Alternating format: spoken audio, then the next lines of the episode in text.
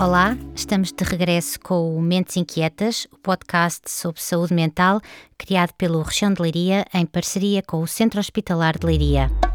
Este programa tem o patrocínio de AGAs Seguros e Alberto Oculista.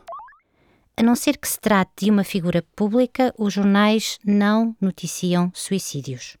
Esta regra tem, no entanto, vindo a ser questionada com o argumento de que é preciso falar mais deste tema e não tratá-lo como se ele não existisse. O suicídio, no entanto, é um tema difícil e envolvido ainda em muitos mitos. Dr. Cláudio, de que forma devemos abordar o tema do suicídio? O suicídio é efetivamente um fenómeno extremamente complexo e que continua envolto em, em muitas questões.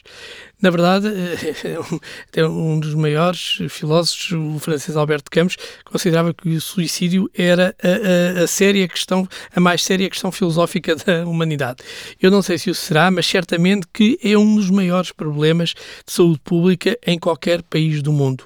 Se pensarmos que se estima que o suicídio é responsável por cerca de 800 mil mortes por ano no mundo, que a cada 40 segundos uma pessoa suicida, a cada 3 segundos uma pessoa tenta suicidar-se uh, e que o suicídio está entre as três maiores causas de morte em pessoas com idades uh, entre os 15 e os 35 anos, mais coisa menos coisa, não temos dúvidas sobre a complexidade, complexidade da questão. Mas, na verdade, persistem ainda enormes tabus em torno do suicídio, o que contribui para que se mantenham mitos sobre o tema e como lidar com a situação. Mas é um mito ou uma realidade que as pessoas que falam em suicídio só o fazem para, para chamar a atenção e não pretendem de facto concretizá-lo? Esse é sem dúvida um dos grandes mitos que envolve a problemática do suicídio. A maior parte das pessoas que pensam cometer o suicídio avisa alguém e fala, acaba por falar com alguém sobre isso, próximo, alguém próximo. Este aviso não deve ser uh, ignorado ou encarado apenas como uma forma da pessoa chamar a atenção, embora muitas vezes possa efetivamente isso ser, mas efetivamente eh, este aviso é importante ser tomado eh, de uma forma atenta e independentemente da intencionalidade, as pessoas que tentam o suicídio no fundo estão a pedir ajuda, eh, pois para elas naquele momento essa parece ser a única saída possível para os seus problemas. E claro que se não forem ajudadas vão tentar novamente cometê-lo. É importante estarmos, portanto, atentos a todos os sinais e compreender que, de uma forma geral, a pessoa suicida tem sentimentos sentimentos ambivalentes. É como se fosse quase uma luta entre o desejo de viver e, e também o de morrer, sendo que eh, depois toda a desesperança que envolve estas situações nos levam a acreditar que morrer é a única forma de acabarmos com, com esse sofrimento. Disse que era importante estarmos atentos a todos os sinais. Que sinais são esses? São inúmeros os sinais de alarma que devemos estar efetivamente atentos. Por exemplo, se vemos alguém a perder o interesse pelo, por hobbies que habitualmente tinha prazer em realizar, pelo seu trabalho, eh, a isolar-se socialmente, isso podem ser sinais de alarme. Por outro lado, quando observamos alterações, eh, digamos, do estado emocional de alguém que conhecemos, com, e apresentando períodos de notória instabilidade, ou períodos em que se apresenta mais agitado, irritado, ou até depois períodos de uma acalmia estranha, isso também são sinais que muitas vezes nos devem lançar algum alerta.